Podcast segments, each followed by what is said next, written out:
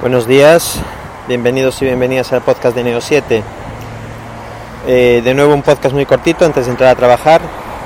En esta ocasión os quiero hablar de unos eh, puntos de acceso wifi que he estado investigando y que he estado mirando para unas oficinas grandes y, y que, bueno, aunque todavía no me han llegado, eh, según las especificaciones que he visto y los comentarios de todos los usuarios, son una de las mejores alternativas para los casos en los que tienes que ofrecer wifi a una superficie grande y sobre todo quieres una wifi coherente, que no se peguen los, puntos de acceso entre ellos y que digamos que, trabajen de forma colaborativa y que se puedan gestionar desde un único punto todos los puntos de acceso. Eh, se trata de un, unos puntos de acceso de la marca Unify eh, y son, digamos que los últimos estándares Wi-Fi en cuanto a tecnología y velocidad son NAC y son van en la banda de los, de los 2,4 y de los 5 GHz. Todo esto lo gestionan de forma automática.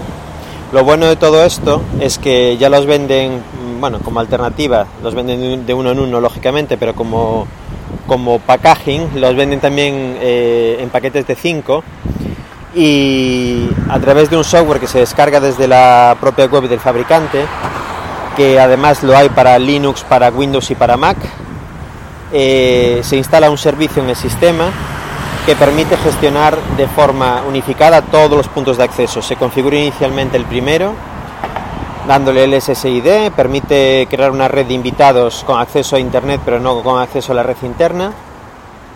Y bueno, esos invitados tienen que autentificarse, dar algún dato para, para, poder conectarse a esa red. Y lo más importante de todo es que una vez que configuras el primer punto de acceso, tiene la, la opción de añadir otros.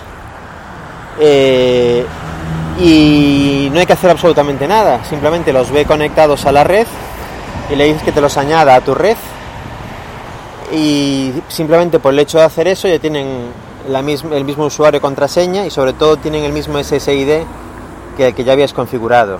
Se pueden configurar de esta forma N, N puntos de acceso. Y también tienen la ventaja de que de forma automática y sin ninguna configuración manual, eh, bueno, lógicamente los routers tienen una conexión de red gigabit, PoE, se alimentan única y exclusivamente por PoE, no tienen una, alternativa de alimentación aparte. Si te compras uno solo, ya viene con el alimentador, con el inyector PoE para que tu cable de red que no lleva alimentación entra en la cajita PoE y sale con alimentación pero normalmente cuando los compras en cantidades grandes lo que haces es que los cables de red de esos dispositivos los mandas a un switch que ya alimenta, que ya es un switch PoE. PoE son las iniciales de Power over Ethernet, es un estándar interesante de 48 voltios y viaja por los, concretamente cuando es un cable de giga como en este caso, viaja por los propios cables de datos, pero digamos que hay electrónica ahí para que la alimentación no se pegue con los datos eh, lo que os decía, que aunque de forma directa detecta todos los eh, APs que están conectados vía Ethernet, también detecta los APs que no tienen Ethernet porque los detecta vía Wi-Fi. Entonces, si los detecta vía Wi-Fi, lo que hace es automáticamente, configurarlos como repetidores, o sea, se basan en otra de las Wi-Fi de sus hermanos para, eh, digamos que, salir a Internet, entre comillas pero aún así lo, lo, integra dentro de la misma red con, con, el mismo SSID y todo como os comentaba antes. Eh, bueno, simplemente esto es lo que os quería contar.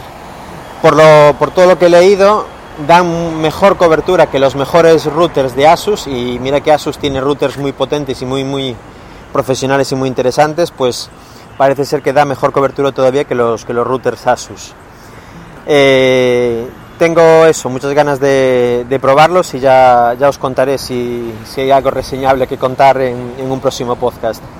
Os recomiendo que si estáis buscando una alternativa similar a esta que os comento, reviséis la marca Unify, Unifi escrito. En Amazon tienen los packs de 5 y no son caros. 5 eh, routers, bueno, no son caros comparados con, con otros de, este, de esta calidad. 5 APs en un pack son unos 600 y algo euros. O sea que, bueno, para una empresa no es un, no es un gasto salvaje, sobre todo si pensamos que alguien que necesite cinco puntos de acceso a una empresa es que es una empresa grande.